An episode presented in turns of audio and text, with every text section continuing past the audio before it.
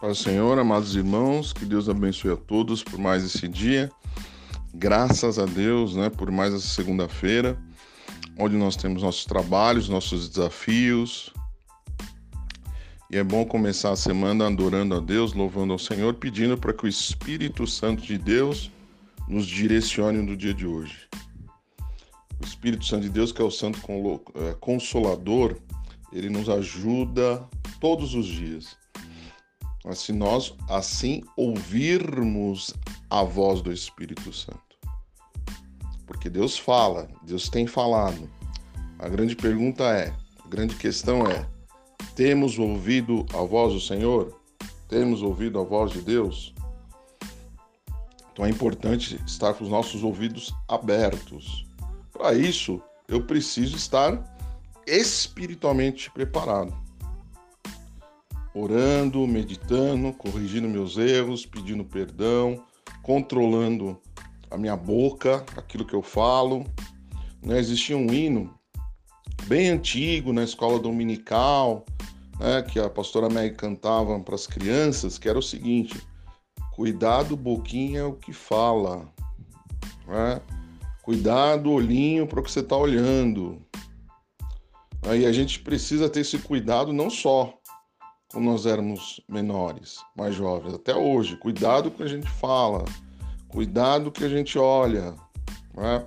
Vamos nos corrigir, vamos realmente demonstrar cristianismo dentro da nossa casa. Então é não falar palavrão, né? coisas que são básicas que o crente já nem precisava fazer. Não, não ir para ofensa, não ofender as pessoas dentro da sua casa.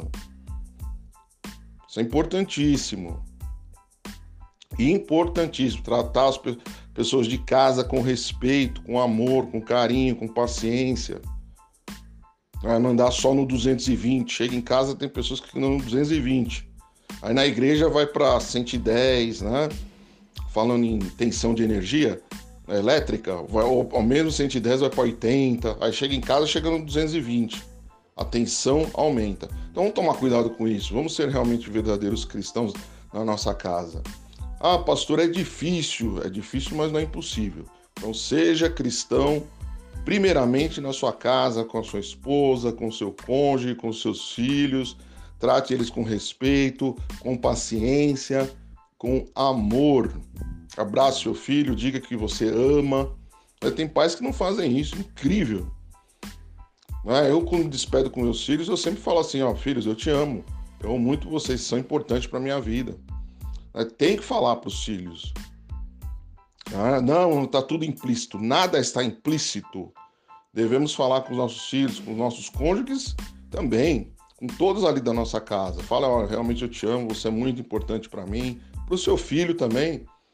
Seu filho em casa, olha, eu te amo muito, você é muito importante para mim. Deus faz isso. Né? Gideão, olha só, aqueles que acompanharam a história de Gideão, né, na, na, palavra do Senhor, Deus chegou para ele, enviou um anjo e falou assim: Olha, homem valente. Né? Ele não falou assim: Ô oh, Gideão idólatra, sem vergonha, seu safado. Não é porque você está na idolatria, não. É Deus profetizando na vida dele de uma forma positiva. E nós precisamos, às vezes, fazer isso. Né? Demonstrar para os nossos filhos, para os nossos cônjuges: olha, você é importante para mim, sim. Você é uma pessoa importante, graças a Deus pela sua vida. As pessoas precisam ouvir isso.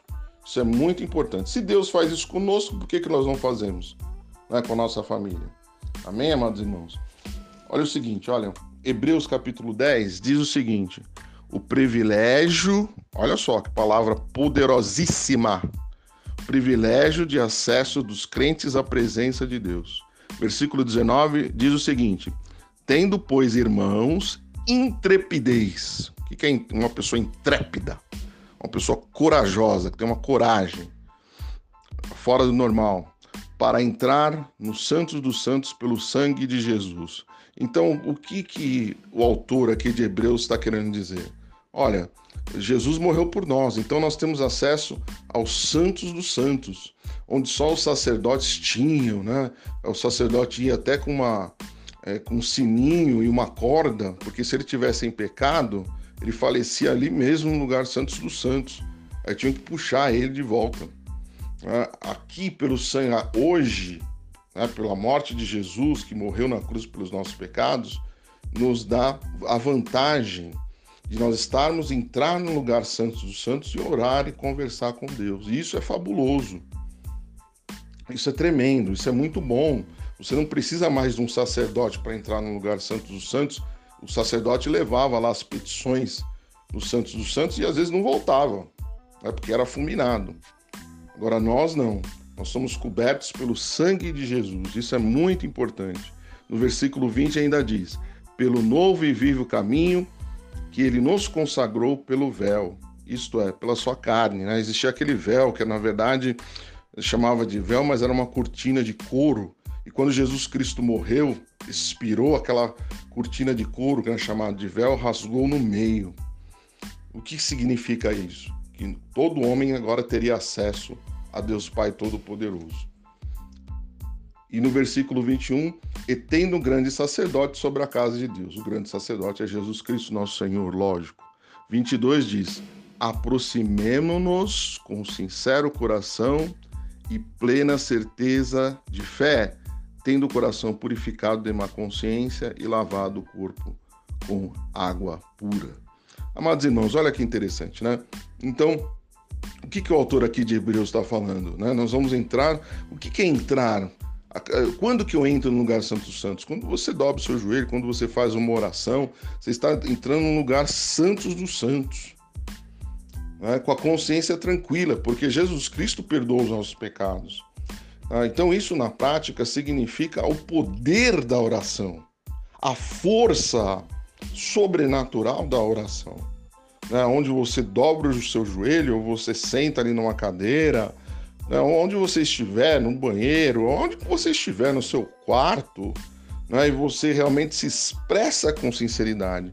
Então, quando nós nos expressamos é, com, com sinceridade, como diz aqui no versículo 22, aproximemo-nos com sincero coração. Eu sempre falo que a oração de poder é aquela oração sincera, onde você coloca todos os seus problemas perante Deus Fala, Senhor, olha, estou tendo dificuldade nesse projeto, me ajuda, estou tendo dificuldade no meu casamento, me ajuda. Senhor, eu estou com a boca suja, eu não consigo parar de falar palavrão, me ajuda, Senhor.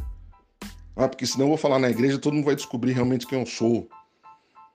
Ou, eh, Senhor, ajuda na minha, nos meus pecados, nas falas que eu cometi, Senhor né, durante a pandemia, ou, ou, qualquer coisa, você tem que falar, qualquer coisa que eu digo, que venha na sua mente, tem que falar com sinceridade. Aquilo que, vem, que tem te incomodado.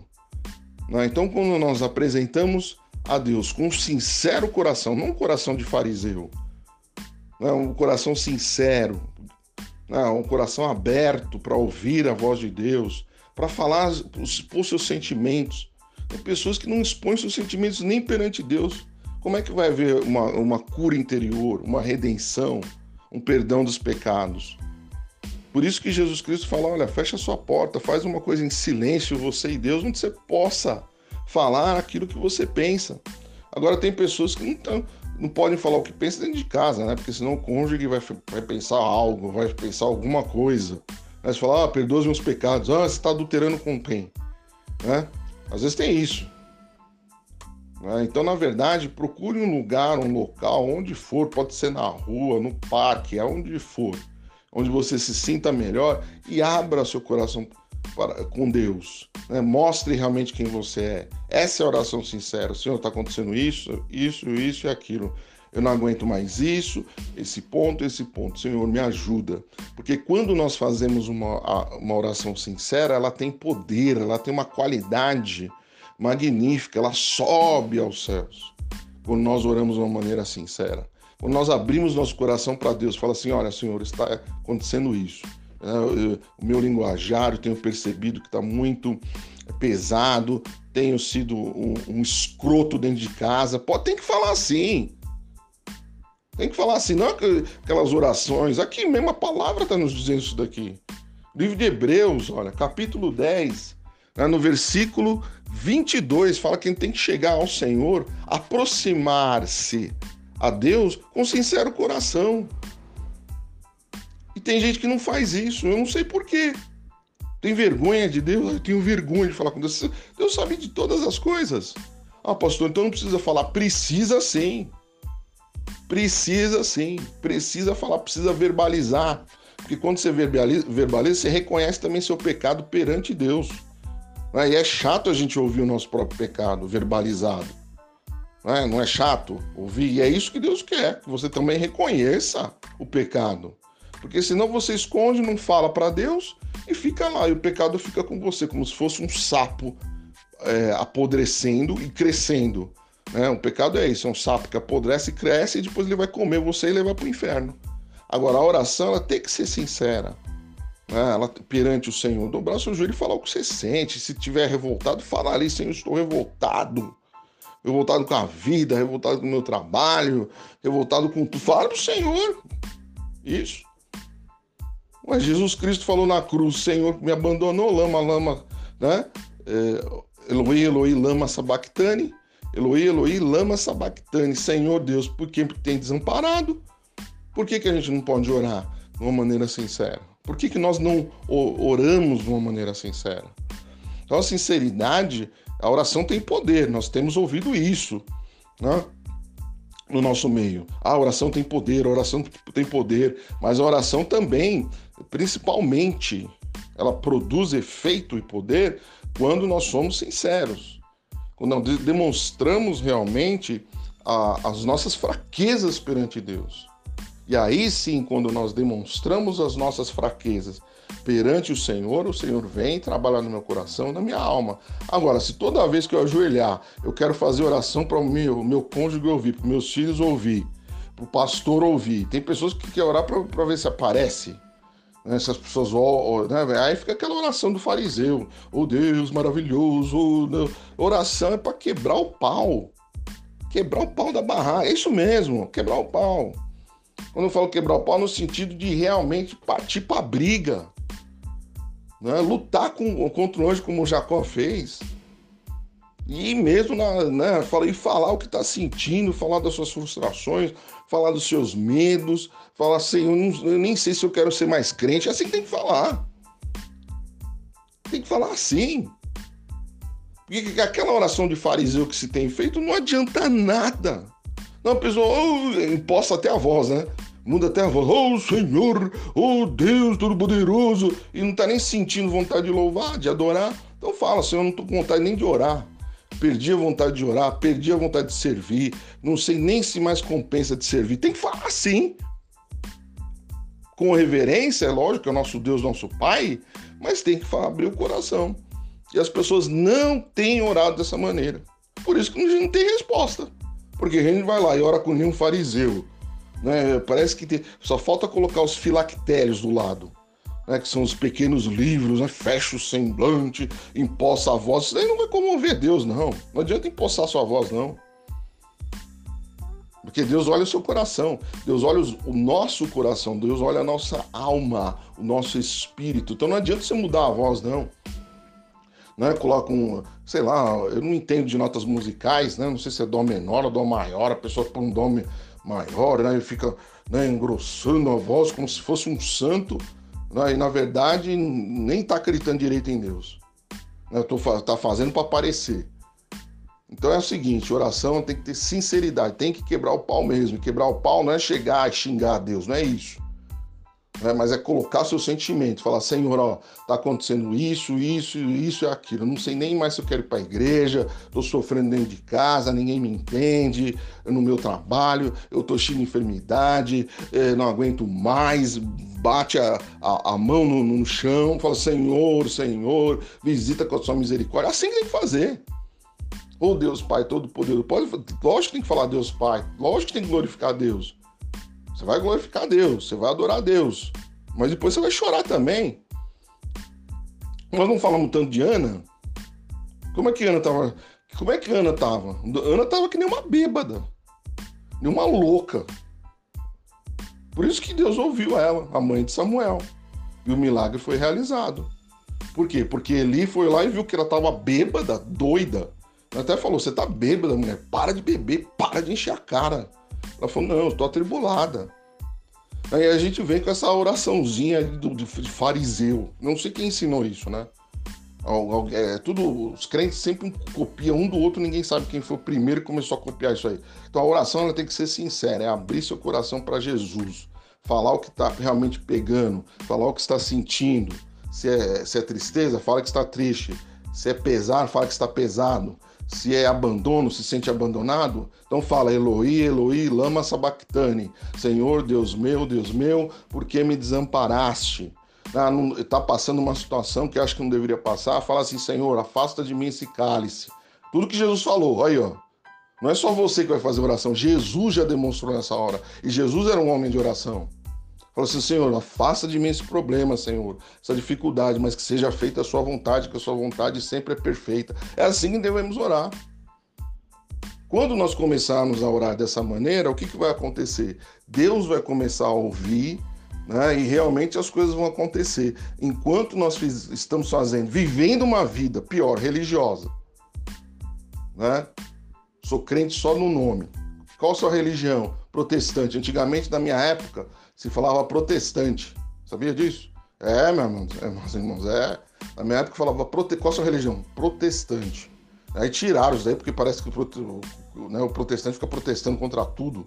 E na verdade protestou né, Martinho Lutero fez um protesto lá contra a Igreja Católica, né? As 92, 91, 92 teses, tudo aquilo que a Igreja Católica, 91 coisas que Martinho Lutero achou que estava errado na Igreja Católica, né? Tem, um, tem pessoa que só vê uma, né? Os santos. Tem mais de 92. Mas tudo bem. Mas resumindo, amados irmãos, vamos focar na oração de uma forma sincera. Vamos abrir os nossos corações. Ah, pastor, não dá dentro de casa. Então dá uma saída quando você for no mercado. Você vai no mercado, fazer, vai, vai lá no mercado. Quando estiver no mercado, olha para Deus e fala: Senhor, eu estou sentindo isso, estou sentindo aquilo, estou me sentindo triste, estou me sentindo deprimido, eu estou me sentindo irado, estou sentindo com raiva, não sei mais o que fazer. Eu peço a sua ajuda em nome de Jesus. E aí, quando nós começamos a fazer uma oração sincera, Deus realmente abre as janelas dos céus e atende, a glória dele se manifesta em nome de Jesus. Amém? Que Deus abençoe a todos, tenha uma excelente semana. E amados irmãos, lembre-se, vamos em nome de Jesus Cristo. Vamos ter uma semana abençoada, uma semana onde nós veremos o extraordinário de Deus.